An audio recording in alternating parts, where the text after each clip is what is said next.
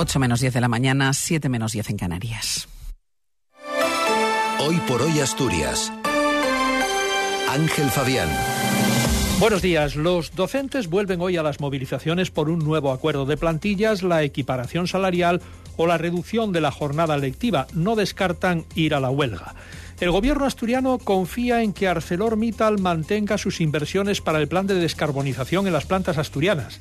Asturias despide hoy en la Ferguera a la histórica comunista Anita Sirgo con una manifestación hasta el Pozo Fondón. Esta mañana además han bajado un poco las temperaturas y queda alguna lluvia débil. En concreto las temperaturas son de 6 grados en Oviedo, 8 en Gijón y en Avilés, 4 en Mieres, 5 en Langreo, 10 en Llanes, 7 en Cangas de Onís y 9 en Luarca. Hoy tendremos cielos nubosos o temporalmente cubiertos con lluvias y chubascos en el tercio occidental y en la cordillera, sin descartarse de manera más débil y dispersa en el resto. Algunas brumas y bancos de niebla dispersos en el interior. Temperaturas máximas con pocos cambios. El viento será del sur y suroeste, arreciando al final de la tarde, sobre todo en el suroeste, donde se esperan rachas muy fuertes y en la cordillera donde se esperan intervalos muy fuertes con probables rachas huracanadas incluso cumbres. Pocos cambios para mañana y lluvias y chubascos el jueves. Martín Valle nos acompaña en la técnica. Son las 8 menos 8 minutos de la mañana. El profesorado no universitario vuelve a las movilizaciones hoy mismo, sin descartar que en un horizonte más largo puedan ir a la huelga. La convocatoria parte de la Junta de Personal Docente No Universitario con el acuerdo de todos los sindicatos con representación en ese órgano. Presentan un decálogo en el que exigen diez medidas, aunque las más destacadas tienen que ver con un nuevo acuerdo de plantillas, la equiparación salarial con otras comunidades o la reducción de la carga lectiva, especialmente a los mayores de 55 años.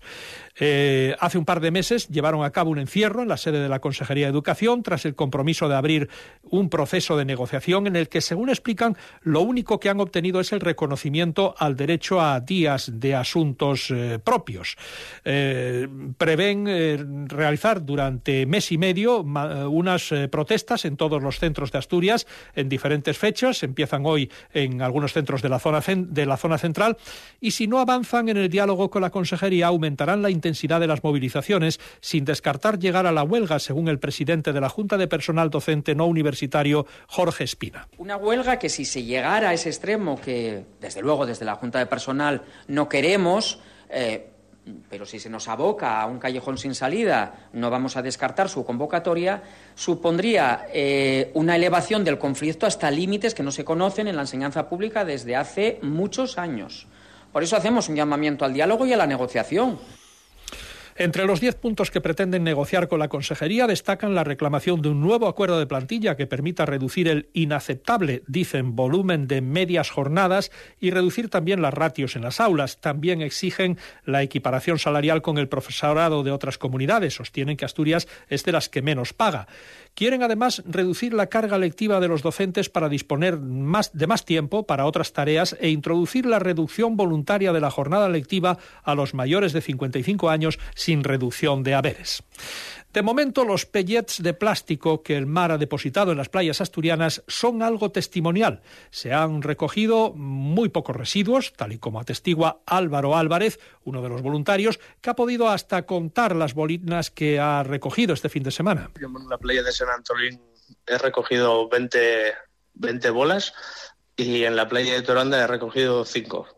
O sea que podemos sacar conclusiones de ahí. Se ven bastante bien pero de momento hay muy poco. No siendo que cambien las circunstancias meteorológicas y vuelvan a meter más a las playas, no tenemos muchos. Sin embargo, esto podría cambiar en cuestión de horas, según sostiene la Junta de Galicia. Mantienen que los vientos arrastran los residuos a la costa cantábrica, sobre todo Asturias y Cantabria, mientras que pasarían de largo las rías gallegas. Si así fuera, el dispositivo está preparado con personal del Principado y los refuerzos del Ministerio junto con los voluntarios. Arcelor podría paralizar una parte muy importante de su plan de descarbonización de su planta de Beriña, Gijón. Se trata del proyecto de la planta de reducción directa de mineral de hierro, la planta de Alimentada con hidrógeno verde. La incertidumbre sobre la actuación tiene que ver, según la propia compañía, con el elevado coste de la energía. Desde el gobierno asturiano, según la vicepresidenta Jimena Llamedo, confían en que la multinacional mantenga su plan de inversiones que alcanza los mil millones de euros. Lo que confiamos desde el gobierno de Asturias es que las inversiones eh, se lleven a cabo para la descarbonización de la planta eh, asturiana y eso es lo que podemos decir eh, ahora mismo. Seguiremos en ese diálogo y en ese trabajo para que todo siga todo siga en marcha. Esta tarde, en la cuenca del Nalón, será despedida la histórica militante comunista y emblema de la lucha obrera, la langreana Anita Sirgo, fallecida a los 93 años. El día 20 cumpliría los 94. Está siendo velada en el, o ha sido velada en el Salón de Actos de la sede de Comisiones Obreras en La Felguera, donde esta tarde a las cuatro y, media tendrá lugar un acto de despedida y el posterior traslado de su féretro hasta el Pozo Fondón. No será un funeral, como ella quería, su despedida será como una manifestación. Eh, Anita Sirgo era una de las últimas voces que podía hacer un relato en primera persona de la lucha obrera y antifranquista del siglo XX, nacida en el seno de una familia obrera de izquierdas, casada con un minero, integrante del célebre grupo de mujeres que activó la campaña de apoyo que sostuvo la histórica huelga de la minería durante el año 1962, la huelgona, Sirgo participó también en el encierro de la Catedral de Oviedo que llamó la atención de la opinión pública internacional sobre aquel conflicto. A consecuencia de su implicación, fue encarcelada y sufrió torturas. Diez fotografías cada vez que te decía, ¿conoces a este? Yo decía, no, ras, puñetazo que te venía. Venía la otra foto y a este tampoco. Y después yo ya no hablaba con la boca, ya lo decía con la cabeza. Y hasta, hasta que llegué a los diez, dándote hostias, dándote puñetazos y pues patadas. La voz de una gran luchadora. El aeropuerto de Asturias se ha quedado por muy poco sin alcanzar la cifra ansiada de los dos millones de pasajeros en un año. Eso no ha de empañar un año excepcional en que la cifra de viajeros ha crecido casi un 36% con respecto a 2022, hasta llegar al millón 974.850 pasajeros. Faltan dos minutos y medio para las ocho de la mañana.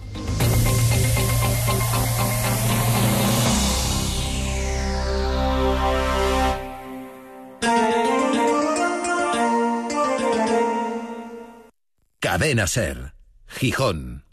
Mira pa' ahí. Pa' ahí, ¿no lo ves? Ah, claro, que estamos en la radio. Pues te lo cuento yo. Pásate a Telecable con fibra, móvil y tele y ahora te llevas otra línea de móvil con gigas ilimitados gratis. Contrátalo en el 900 055 200 en tiendas o en telecable.es. Oye, qué sonrisa tan bonita, ¿cómo la consigues? Te gusta, ¿eh? Siempre he tenido problemas y complejos con mi dentadura hasta que conocí Dental El Llano.